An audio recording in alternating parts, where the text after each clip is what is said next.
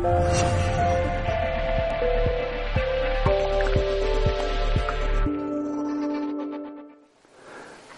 vamos a analizar lo que ocurre en un lenguado, ni vamos a analizar lo que ocurre en un extraterrestre de Sirio.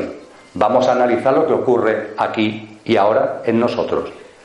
En vosotros y en mí está la conciencia, que es lo que somos, asociado a nuestra auténtica naturaleza espiritual, y vivimos en la materia.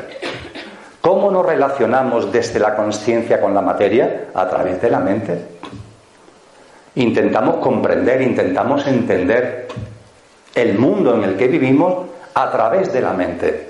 La conciencia en su pureza no tiene posibilidad directamente de tocar la mente. Necesita una interfaz. Esa interfaz es la mente. Esa interfaz es chita. ¿Qué es la mente en vosotros y en mí? ¿El cerebro? Bajo ningún concepto.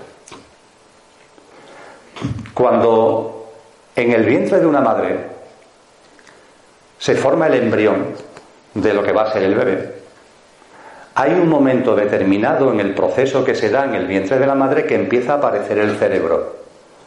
En ese mismo momento se empieza a configurar un espacio mental que está relacionado con el cerebro pero que no es el cerebro. La mente es más que el cerebro. También hay, estudios en psicología fundamentalmente que empieza a percibirlo, que la mente es más que nuestro cerebro. El cerebro es como la base, como, lo que le sirve de apoyo, pero la mente es más que el cerebro.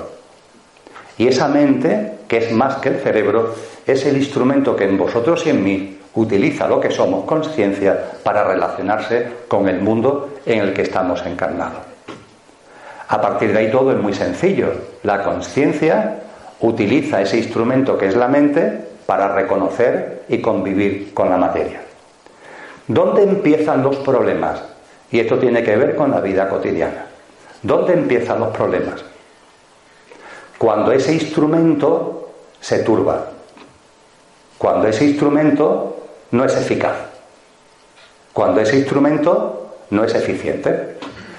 Verlo, por favor, como, con todo el perdón del mundo, si vosotros fuerais la materia y yo fuera la conciencia y las gafas son la mente. Si no fuera por las gafas, yo no tendría capacidad de veros, y no estoy de broma. Mi dosis de hipermetropía, astigmatismo y presbicia hace que si me quito las gafas, no me la voy a quitar para no desbaratar este lío, no os veo, vería nubarrones, no tendría una percepción de la realidad. Yo estoy aquí, vosotros estáis allí, pero si no fuera gracias a las gafas, no podría convivir, veros, percibir lo que estoy percibiendo. Eso es lo que ocurre en nuestra vida cotidiana. El ser que somos percibe la materia en la que vivimos gracias a la mente. Pero ¿qué ocurre si las gafas las tengo manchadas? ¿Qué ocurre si las gafas se me vuelven opacas? ¿Qué estaría viendo? ¿A vosotros? ¿A la realidad en la que vivo? ¿O las manchas de las gafas? La opacidad de las gafas. Coincidiréis conmigo que si tengo manchas en las gafas o se vuelven opacas, por mucho que mire, estaría viendo las propias gafas, opacas o manchadas, y no vería la realidad. Y llegan las tradiciones serias. Los Yoga Sutras de Patanjali, el fundamento de todas las escuelas de yoga que hay en el mundo. Y nos dice el segundo sutra, de los 196, el segundo de los Yoga Sutras se pregunta, ¿qué es yoga? Y nos dice, yoga es la inhibición de las modificaciones de la mente. Lo leemos y no entendemos nada. ¿Qué son las modificaciones de la mente? Las manchas en las gafas. Esas son las modificaciones de la mente. Una mente que tiene que estar limpia, una mente que tiene que ser transparente, diáfana, para que podamos ver, para que sirva de instrumento para que nos sirva desde nuestro espíritu y conciencia de instrumento, la tenemos manchada. A esas manchas es lo que en los Yoga Sutras se le llama los britis, las modificaciones de la mente. Y esas modificaciones de la mente es muy importante estar atentas a ello, porque, y esto liga la esencia y la conciencia con la vida cotidiana, como nuestra mente tenga movimientos, tenga modificaciones, tenga turbulencias, tenga perturbaciones, no vamos a ver la realidad. Ingenuamente creeremos que estamos viendo la realidad, pero no estáis viendo la realidad. Estáis viendo los movimientos, las turbulencias, las modificaciones que hay en la mente. Se han puesto siempre dos ejemplos. Una lámina de agua y una cristalera. Los dos sirven. El ejemplo de una cristalera. Imaginaros que aquí, en este fondo blanco que tengo, esto fuera una cristalera inmensa y que ahí hubiera un precioso paisaje de la serranía que rodea Salamanca. O vamos a suponer incluso, evidentemente eh, es un poner, como decimos en el sur, que desde ahí estuviéramos viendo la ciudad de Salamanca en medio de la serranía, incluso con la figura de la catedral y del casco histórico, mirando a través de esta cristalera, estaríamos viendo ese paisaje tan magnífico. Pero ¿qué ocurre si la cristalera está sucia? ¿Qué ocurre si la cristalera se, transforma en opaca? Que por mucho que miráramos, ¿qué estaríamos viendo? La cristalera en su opacidad, la cristalera en sus manchas. Ya está.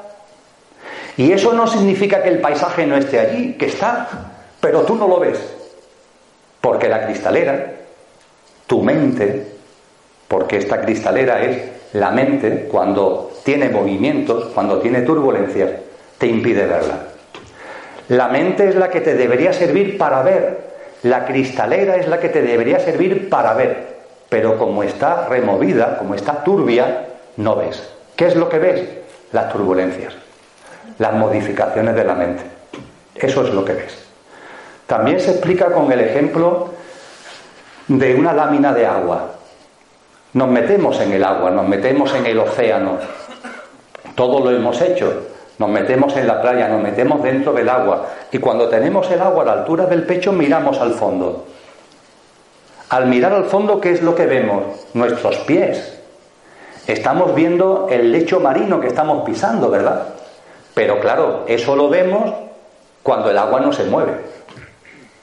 Como el agua se esté moviendo, por el viento, por el oleaje, por mucho que miremos, no vemos el fondo, no vemos la realidad que está ahí. ¿Qué es lo que vemos? El agua que se mueve. Ya está. Nuestra mirada queda atrapada por los movimientos del agua. Nuestra mirada queda atrapada por los movimientos del agua de la misma forma que queda atrapada por la opacidad o por las manchas de la cristalera. Eso significa que para que veamos la realidad, la cristalera tiene que estar limpia.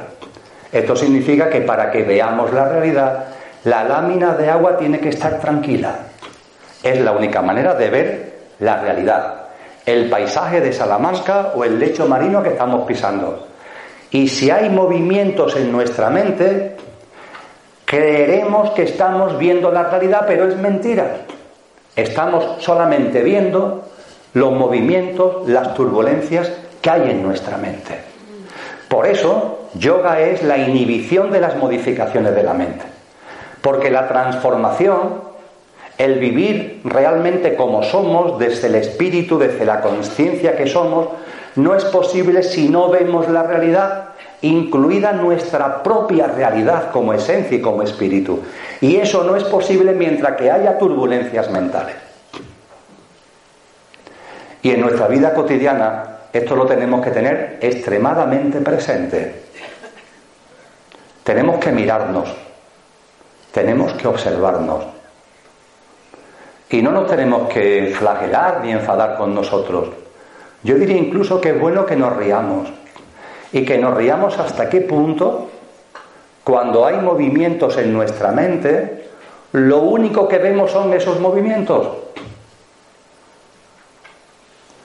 Cuando hay enfado, cuando hay cólera, cuando hay ira, cuando hay las perturbaciones y turbulencias, las alteraciones emocionales y mentales en cualquiera de sus manifestaciones, ¿qué es lo que estamos viendo? ¿Dónde queda atrapada nuestra mirada? En esas turbulencias. Ya está. Y creemos que la realidad son esas turbulencias y no es verdad. Esas son las manchas que hay en tus gafas. Esas son las manchas que hay en tu mente. Y la culpa no es de la mente, de la lámina de agua, de la cristalera. El problema lo estás generando tú, que no eres capaz de vivir aquí de una forma en el que no haya modificaciones mentales, en el que no haya turbulencias. Y cuando surgen las turbulencias y lo analizáis, es porque está ahí el pequeño yo. El creer que somos el pequeño yo es la causa de las turbulencias. No es difícil darse cuenta. Analizar las cosas que os turban o que han turbado. Veréis ahí al pequeño yo. Si vivimos desde nuestra esencia, desde nuestro yo superior, desde lo que somos, no hay turbulencia ninguna. Respeto profundamente, comparto el dolor con compasión y me meto en muchos fregados con relación a la muerte. He escrito dos libros al respecto, voy a muchos foros a hablar de la muerte, comparto con personas que han fallecido seres queridos, con papás y con mamás que han fallecido sus hijos, lo hago con muchísima frecuencia. ¿A qué tanto dolor? ¿A qué tanta tristeza? Claro que mi corazón llora con el de ellos. ¿Cómo no voy a compadecerme de tanto sufrimiento? pero mi conciencia me alerta de lo que está ocurriendo. Y lo que está ocurriendo es simplemente que esas personas no son capaces, no ya, no ya de creer, sino de vivir que la muerte no existe, que no existe, que nadie se muere. Y que eso que encarnó como tu hijo, pongamos por caso, es imposible que se haya muerto. Se ha muerto biológicamente lo que fue tu hijo o tu hija, pero la esencia el alma y espíritu que hablan los cristianos, eso sigue vivo. Y si no lo ves es porque tienes la mente llena de turbulencias. Si limpiáramos nuestras gafas, veríamos que los seres queridos que dejan este plano no nos dejan. Han dejado este plano, pero siguen con nosotros. ¿Cómo no van a seguir con nosotros? Si están vivos, muy vivos. No están envueltos en la materia en este momento, pero están radicalmente vivos.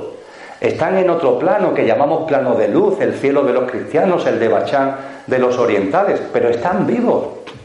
Y desde ahí nos acompañan. Y desde ahí despliegan en nosotros una presencia que si no la percibimos es por nuestras autolimitaciones mentales, por nuestras turbulencias. Y comprendo perfectamente que hay una añoranza cuando un ser que queremos físicamente ya no está con nosotros. La añoranza es lógica, claro que es lógica. Pero oye, una cosa es la añoranza y otra cosa es que te desgarre y que la vida deje de tener sentido. Vamos a ver que eh, lo que realmente, el conductor que realmente encarnó como tu hijo, como tu hija, como tu pareja, como tu padre, como tu madre, sigue vivo y está ahí esperando que te enteres. Pero tu aturdimiento lo evita. Tu aturdimiento lo imposibilita. Cuando hay esas turbulencias, por un acontecimiento tan tremendo como el fallecimiento de un ser querido, se producen unas turbulencias en la mente y tú lo que te quedas es en esas turbulencias. Y he hablado de un tema muy mayor, pero podemos hablar de un tema muy menor. Hay gente que se le turba la mente porque pierde su equipo de fútbol. Vamos, que esto es para medalla olímpica de la imbecilidad. Y cuando pierde su equipo de fútbol se enfadan.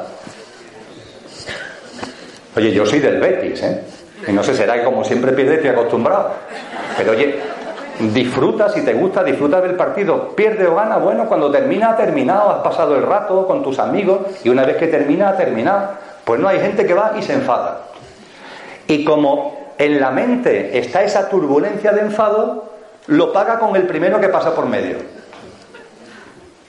No está viendo la realidad, no está viendo a esa persona, está viendo su enfado. Y con ese enfado contamina todo. Son dos ejemplos muy extremos, el fallecimiento de un ser querido y que tu equipo pierda un partido. Pero son magníficas manifestaciones y en medio hay miles de ejemplos que ponen en evidencia lo que sucede cuando la mente se nos turba.